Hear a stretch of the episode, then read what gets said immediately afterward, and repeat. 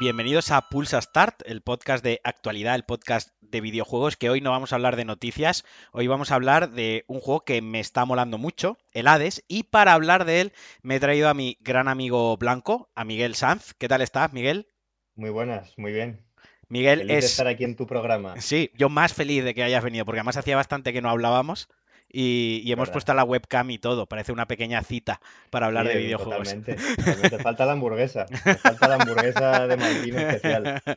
Bueno, eh, Miguel es diseñador, Miguel trabaja en el medio, trabaja en la industria de los videojuegos diseñando interfaz, ¿no? UX, UX designer. Sí, sí. Y, y sé que te está flipando muchísimo Hades, que es el último juego de Super Giant Games. Y como sé que le has metido bastante, bastante más caña que yo, pues te he traído a hablar de él. Así que mm, cuéntanos a todos un poquito de qué va Hades, cuéntanos por qué debemos comprar Hades. Sí, bueno, tampoco, tampoco es que yo tenga aquí una, una paga de Supergiant eh, por hacer, por hacer publicidad, pero bueno, sí, es verdad que me está encantando eh, y eh, inesperado porque a pesar de que a mí me caen muy bien Supergiant Games y Mm, creo que el- eh, sus anteriores trabajos son bastante buenos, eh, sí, es verdad que era un estudio con el que yo no, no conseguía conectar del todo. Em, por, por ejemplo, de los otros juegos que tienen, mi favorito es el Transistor sí, y, y se me atragantó un poco, a pesar de que me parece muy bonito y que las propuestas que tiene son estupendas, eh, no llegué del todo a conectar con ninguno de los demás juegos. Y sin embargo, con este entrado eh, por la puerta grande y, y no puedo parar de jugar. Yo te entiendo porque aparte de tú has nombrado Transistor, que fue, creo que fue su primer juego, luego No, llegó el primero fue Bastion. Bastion, pues tenía la duda, no sé si Trans- Sí, Transistor llegó antes que Bastion o Bastion antes, Transistor es el segundo, sí. y luego Pire, que es el último, el previo a. A mí me pasa igual, son juegos que gráficamente son súper bonitos, entran por los ojos, la verdad es que el diseño artístico está súper cuidado y sobre todo creo que lo que más cuidan es el apartado sonoro y la banda sonora. O sea, la banda sonora de Transistor Sí, es para ponértela de fondo para trabajar, es buenísima. Pero me pasaba igual que tú, jugaba una hora, jugaba dos horas y no acababa de... con- Quería que me gustase porque me caen bien el estudio, es un estudio indie que le ponen muchísimo amor a los juegos sí. me gustaba todo lo que rodeaba el juego, pero me costaba conectar. Y con Hades ha sido, vamos, un amor instantáneo, ha sido un flechazo. Pero cuéntanos, cuéntanos. ¿De qué va Hades? ¿De qué va Hades? Pues Hades es un, un roguelike, como llaman los entendidos. Yo la verdad es que no tengo, no tengo mucha experiencia en roguelikes en general, he jugado pues a los clásicos, ¿no? Eh, pero, pero no es que yo sea un súper fan de los roguelike. Por lo tanto, yo vine a Hades no por el roguelike en sí, por la propuesta de Mm, roguelike, sino pues por otras cosas que yo creo que son las que hacen de Hades eh, un juego tan especial. Eh, Hades es como he dicho, un roguelike, pero está. Lo que tiene es un concepto que para mi gusto es ideal. Es lo que llamamos un concepto redondo, eh, que es adaptar a la propuesta roguelike la, la mitología griega. Eh, yo personalmente soy muy fan de la mitología mm. griega. Hay gente que es muy, muy fan de la mitología en general, de la mitología nórdica. A mí la que me mola es la clásica, que es esta del el panteón, los, los dioses del Olimpo, tal. Y, y, eh, Ares, Hades hace eh, perfectamente la conversión, adaptar la, la estructura del roguelike y integrarla con, con su idea de juego, digamos, su- sus referencias. Eh, de esta manera, eh, a quien controlamos es a, a Zagreo, o Zagreus en, en inglés, sí, eh, que es el protagonista, es el hijo de Hades, el, el dios del infierno, de los infiernos. Y tú estás, digamos, eh, como Zagreo, tú vives en casa de Hades, que es Su palacete, palacio. su palacete. ¿no? Me, me gusta mucho que todo en, en Hades tiene como muchísima personalidad. Han Sí, sabido perfectamente eh, trasladarlo a, a- a- digamos, a un lenguaje que sea muy inteligible y que la gente es totalmente que se pueda identificar Claro, con él. te- cuando has, com- has comentado lo de la mitología, para quien le eche un poco para atrás, porque igual que hay gente que se siente muy atraída y gente que se puede echar para atrás, decir Sí, que de la mitología lo que coge es la inspiración, quiero decir, la hace muy suya. Eh, hay mucha ironía y mucho sentido del humor, le dan una interpretación muy suya, o sea, le dan mucha personalidad. Eh, digamos que es una excusa para que las mazmorras eh, luzcan bonitas, para tener unos personajes carismáticos y que más o menos los reconozcas, porque a Zeus todo el mundo lo reconoce, a Hades lo reconoce todo el mundo, a Poseidón también, y sirve un poco como excusa para los poderes y los aumentos que te dan, pero que nadie se piense que es un tostón de estos de mitología de, leer y leer. A mí lo que me gusta, eh, hace poco hablando con una amiga, le decía que me resulta como una especie de telenovela eh, eh, de los dioses, ¿no? en realidad ya la mitología es un poco así, pero está como muy, digamos, mascadita y, está contada de una forma increíblemente inteligente. hay chistes por todas partes. los personajes, como digo, es que tienen un carisma brutal, todos. hay muchísimos personajes, muchísimo lore eh, que te, digamos, te, empuja un poco a, seguir. Sí, porque eh. además el lore no se desbloquea cuando conoces un personaje. Tienes que hablar con él cada vez que muere. para darle el roguelike son estos dos juegos que cuando mueres vuelves a empezar la partida manteniendo algunas de las ventajas que has obtenido en la anterior partida. Por lo tanto, cada vez, digamos, es más accesible llegar al, al final del juego. Entonces, cada vez que mueres se te abren nuevos hilos de conversación con los diferentes personajes que están, digamos, en tu morada y así vas desbloqueando lore. O sea, no te da todo el lore de golpe, que eso está muy, muy guay. Eso es. Por eso yo digo que eh, está súper bien adaptada esta, esta estructura, digamos, eh, con la historia del juego, que eh, donde eres Tagreo y tu, tu, objetivo es escapar del infierno, escapar de tu padre, que, que es el dios del infierno. Entonces, en lugar de eh, todo el mundo conoce las historias estas de bajar a los infiernos, bajar al Hades. Entonces, es, digamos, eh, lo que tienes es que escapar y por tanto tienes que escalar eh, las los, distintas, los distintos círculos del infierno de Dante, ¿no? Que digamos, por hacerle la comparación. justamente, sí. Entonces vas escalando estratos poco a poco hasta llegar fuera. Yo, de, hecho, todavía no he terminado el juego. Ni no, no, eh, es que he alcanzado la superficie todavía. El juego está pensado para que eches muchísimos runs. Además, está pensado porque cuando ya es 15 runs, de repente te desbloquean algo y te dan algo nuevo que no te esperabas. Y Justamente, lo que me gusta mucho es que él quiere escapar de quiere escapar del inframundo es un poco de polla gordeo con el padre. No es en plan de que el padre dice, tú no puedes escapar, cuando tú eres el príncipe del inframundo, tú tienes, este es tu lugar, o sea, no puedes elegir otra vida. Y él dice, ¿cómo que no? Yo lo voy a intentar, yo voy a salir de aquí. Y cada vez que mueres, es muy, es muy meta en ese sentido, que de ya has muerto, ¿ves? No puedes escapar de mi juego. A ver si ahora... y te dice, inténtalo otra vez, ¿no? Es como... Tienen ese vacile constante de de ya te he dicho que no podías salir y entonces el hijo, pues cuanto más le dicen que no puede, pues claro. se revela, ¿no? Es un poco este chaval adolescente que, pues es lo que dices tú. Eh, si mi padre me dice que no, pues va a ser todo lo contrario. Además, muchas veces dice, ¿dónde has muerto esta vez? ¿Has ido no sé dónde? y él sigue así. fantástico. sí, sí, sí, está muy, bien, traído. A mí me está, me está encantando. De, hecho, todos esos, todo lo que es la escritura, el guion, los diálogos, eh, incluso el diseño de juego en, sí está muy bien hecho. El gameplay. El gameplay es, eh, brutal, ¿eh? el control es, es preciso. Para quien, para quien no lo sepa o quien, eh, porque todavía no, lo hemos explicado, es una vista isométrica y combina el, un hack and slash con bullet hell. A veces el juego se convierte en un bullet hell, a veces es un hack and slash, pero la manera yo creo que más fácil de escribirlo es un Diablo 3 eh, meets Isaac. ¿No? Porque tiene la parte de roguelike de y mazmorras de Isaac, pero al final es una vista isométrica en la que vas machacando, machacando enemigos como Diablo 3 y, vas looteando. Tal cual, tal cual, sí. Eh, a mí me... No, ya te digo, no soy extremadamente fan de este género, pero no sé si es por la, ambientación, el diseño. Yo, eh, yo, creo que he dado con la clave, o al menos porque me pasa como a ti, que los roguelites juego dos o tres partidas y es como, uff, venga, va, sí, otra vez a empezar. Pero creo que aquí la clave es que no se hace tan repetitivo como otros. Sí, exacto. Pese a que las mazmorras son más o menos procedurales, llega un momento que se te abren dos puertas y te da a elegir y en la puerta ya te marca el, el bonus o el ítem que vas a obtener si te pasas la mazmorra a la que vas a acceder. Por ejemplo, hay una que te da pues las perlas estas de vacío con las que subes de nivel y hay otro que te pone la llave, las llaves con las que compras nuevas armas. Entonces tú dices, ¿qué necesito? ¿Una llave? Pues me voy por esta puerta. A lo mejor esa puerta es jodidísima lo que hay detrás, que a lo mejor es un paseo, ¿no? Entonces tienes, que, tienes que jugar con eso. Creo que es lo que hace que no sea tan tan repetitivo, ¿no? Que más o menos le puedes dar tú Claro. al, al run la forma que tú, le, que tú quieras.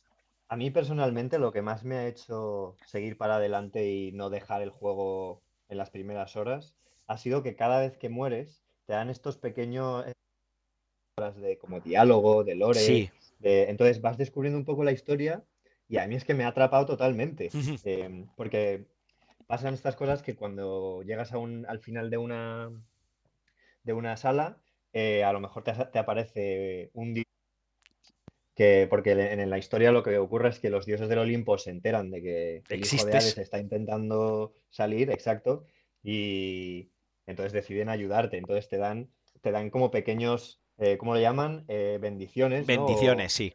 Bendiciones. Además, cuando al principio es muy confuso, pero cuando juegas mucho, ya sabes que, por ejemplo, el dios Baco siempre te da una bendición que va con emborrachar a los enemigos, Sí, ya sea con el ataque normal, el ataque especial, o ya sea con el dash, con el, esto que te desliza. Poseidón sí, te da otro, eh, Zeus te da relámpago siempre, o un relámpago cuando recibes daño, un relámpago cuando haces dash o cuando pegas, ¿no? Cuando ya has jugado mucho, cuando ya te has aprendido un poquito qué dios te da, qué perk, eh, ya es cuando empiezas a disfrutar y sacarle más jugo a la build que te quieres hacer a lo largo de- del run.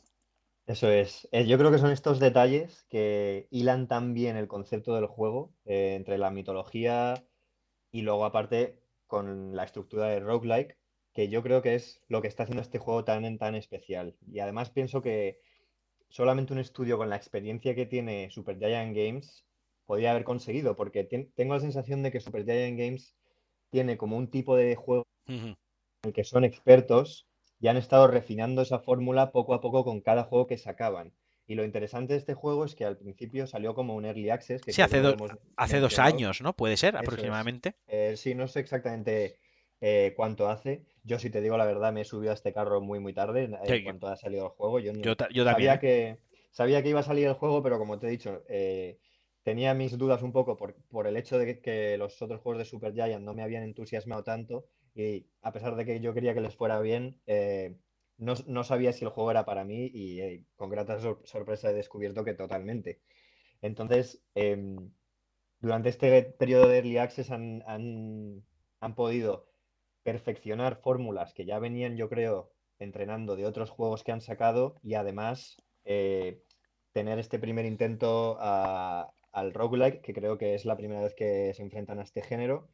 Y, y aparte de que, por lo que tengo entendido, el, el proceso de Early Access ha sido fantástico, Sí, eh, sí, sí. recoger feedback y escuchar a los Y jugadores siguen, y, y van a seguir mejorando el juego. Sí, sí, sí, es, es, es genial y, y chapó por ellos. La verdad es que yo me ahora me justo me estoy viendo este documental que muchas veces mucha gente está eh, comentando de No Clip, que Sí. han, han ido siguiendo todo este proceso de desarrollo de, antes- de acceso anticipado y, y es gratuito, está en, YouTube y me he visto ya como cuatro o cinco capítulos y es súper interesante, la verdad.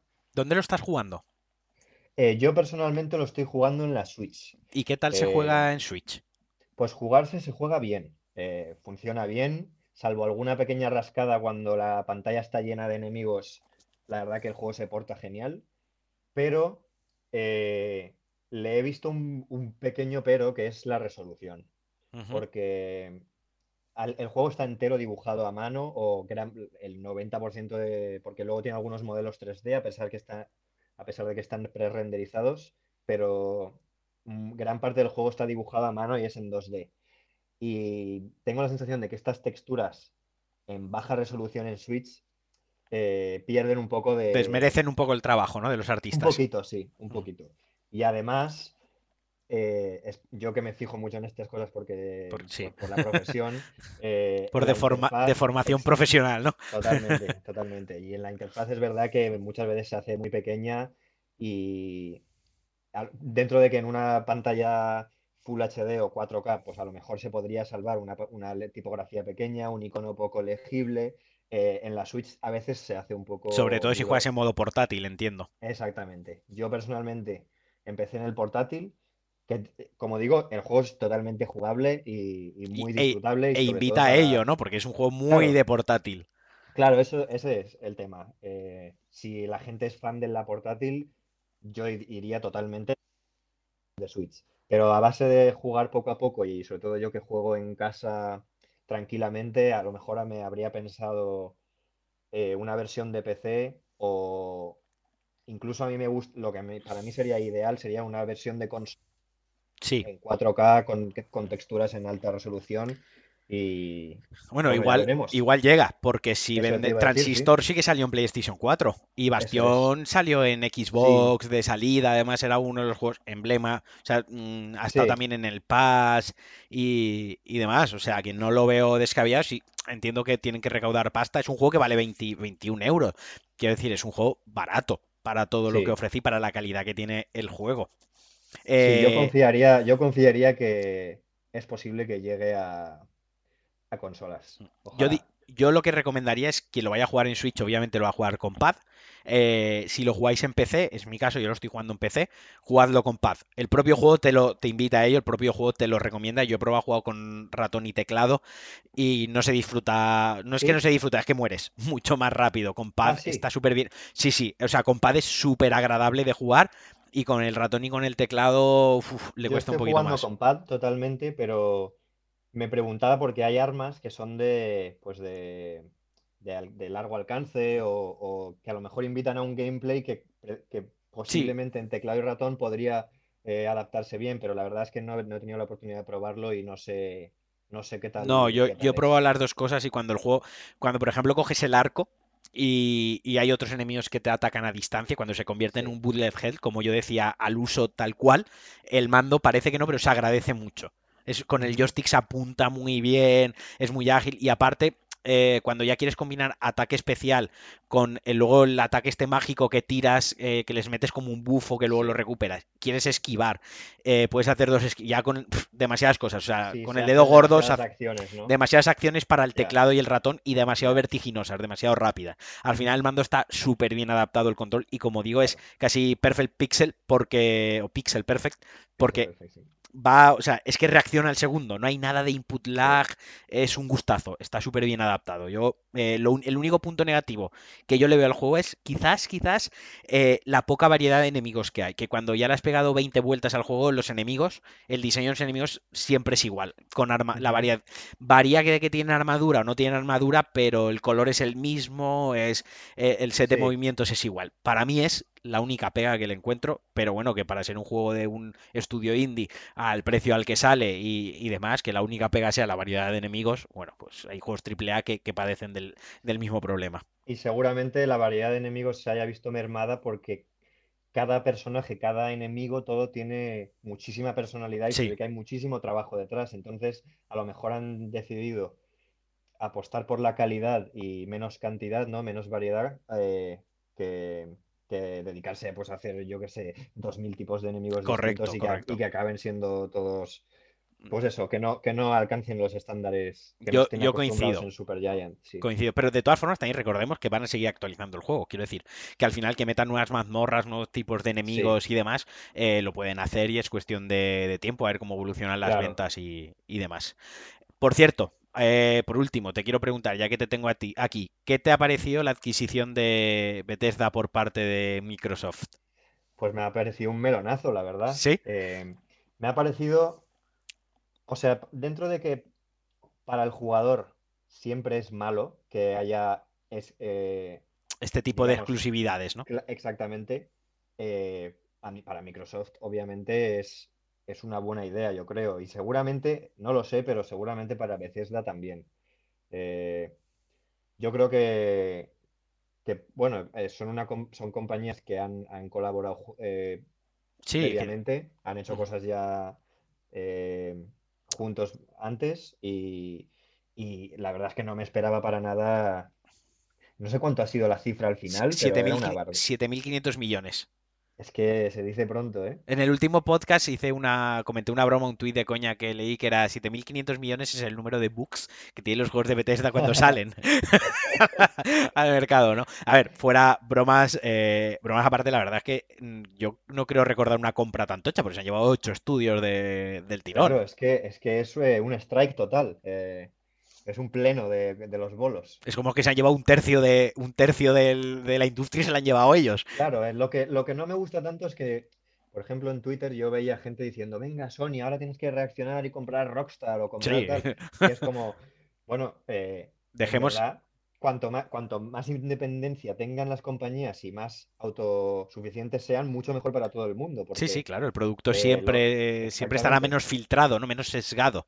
eso es, eso es. Y al final, pues a los que nos gustan los juegos queremos ver juegos creativos, juegos eh, donde, lo, donde el desarrollador tenga todas las decisiones, no haya decisiones, pues eso, de ventas, de marketing, o si hay de estas, que sea lo que A mí, influya lo menos claro, posible. a mí lo que me da miedo de todo esto, ya reposándolo un poquito, porque el otro día grabé el podcast así muy en caliente porque tenía que contar la noticia, Claro, es que eh, yo, mm, obviamente yo soy pipero y quien me escucha lo sabe, pero vamos a dejar esto a un lado. Objetivamente yo lo que veo es que Sony da mucha más libertad, o sea, pone un cheque en blanco y le dice, hazme el puto juego, hazme el mejor puto juego que me puedes hacer. Y lo que me da miedo de Microsoft, porque eh, ya hemos visto la experiencia previa de que compra estudios y los acaba chapando, es que creo que Microsoft es más, hazme este juego. Y a lo mejor se lo está dando a un estudio que no está, no es que no esté capacitado, sino a lo mejor no es el ideal para hacer el juego que quiere Microsoft. claro, No, es, creo que ahí es donde está la diferencia. Y Microsoft va a poner mucho dinero encima de la mesa, pero le va a decir, pero quiero el juego así. así, Y lo que me preocupa es que como están enfocándolo todo tanto al Game Pass y al juego como servicio, que al final recorten en el presupuesto y diga, mira, yo no quiero un triple A de 200 millones, quiero un triple A de 90 millones porque esto al final va a ir a Game Pass día 1 y se tiene que amortizar por el Game Pass. Y eso al final repercuta en la calidad del juego. Y a mí lo que me importa es la calidad del juego. Me da igual si lo voy a jugar en Xbox, en PC o en Play 4. Lo que quiero es que el juego claro, sea bueno. Un, un, un The Last of Us 2 eh, no hubiese sido posible sin un cheque en blanco y sin un talonario en blanco. Eso es así. Claro, es el tema que eh, por el motivo por los que mucha gente, o por los que, por ejemplo, PS4 ha arrasado en la anterior generación, ha sido ese, el tema de, al final, donde tú tienes los juegos buenos, digamos, los que, los que al, al- al final eh, eh, reconoces como tus favoritos o tal, eh, pues la mayoría están en, en la PS4 y son exclusivos.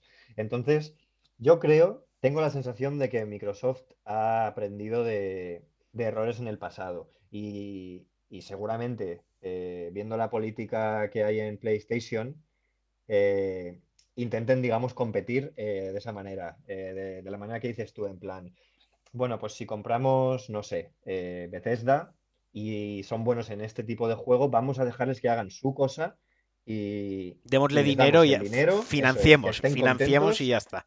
y cuanto más contentos estén, más creativos se sientan, mejor será el producto y al final es el producto lo que va a hacer que la gente pues compre una consola u otra. Sí, y de todas formas yo apuesto porque los juegos de Bethesda, al menos los que estén bajo el sello Bethesda, van a seguir saliendo en Play 4. Eh, al final es un... Ojalá, Bueno, sí, yo creo que también. si, si a lo mejor el juego que se venda en Play 4 de los 80 dólares, pongamos, eh, pues a lo mejor Microsoft solo se lleva 20, por, por- por poner un ejemplo. Sí. En- si en su consola se lleva los 80, pues en esta se lleva 20, pero es que se sigue llevando 20 de la que probablemente vaya a ser, si, si se repite lo de esta generación, la consola más vendida de lejos, ha llegado a los 30 millones de consolas. Quiero decir, al final, aunque solo te lleves 20 dólares, te estás llevando mucha pasta Claro, igualmente. claro, Y sí. Sony lo ha aprendido a la inversa. Ha cogido sus grandes exclusivos y los está aportando a PC.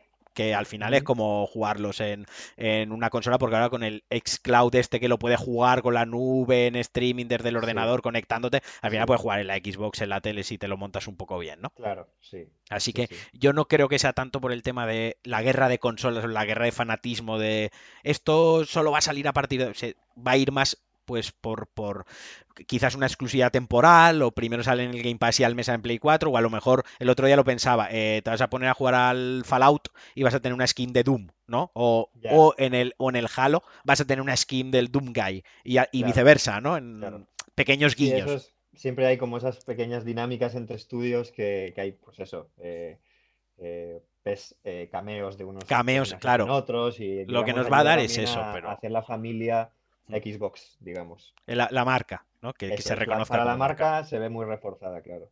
Pues bueno, pero bueno, al final siempre es, in- es interesante. Yo espero que, yo personalmente prefiero que no se sigan comprando cosas de estas. Decían que iban a comprar Sega, tal, no sé, que lo dejen. Yo lo que quiero es que pongan, pa- o sea, que coja Sony, toma, hazme un o Xbox, hazme un exclusivo, ponga dinero, com- como ha hecho con Front Software. Sony no tiene comprado Front Software, pero Sony le ha comprado dos juegos a Front Software, eh, Demon Souls y Bloodborne.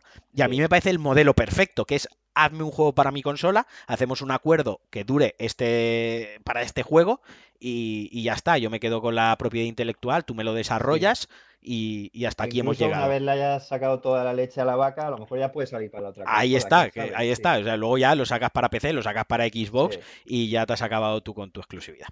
pues nada. claro, lo que tenemos claro es que es el desarrollador y el estudio quien debe tener, eh, digamos, el control eh, sobre, sobre sus propiedades intelectuales y sobre, sobre todo sobre su dirección creativa. Y al final es eh, es esto lo que hace que los jugadores se vean más beneficiados, en mi opinión. Sí, al final Halo, yo no soy el mayor fan de Halo, pero creo que el problema que ha tenido Halo es un poquito por ahí, que se lo dieron un estudio que a lo mejor no era el más, el más ideal.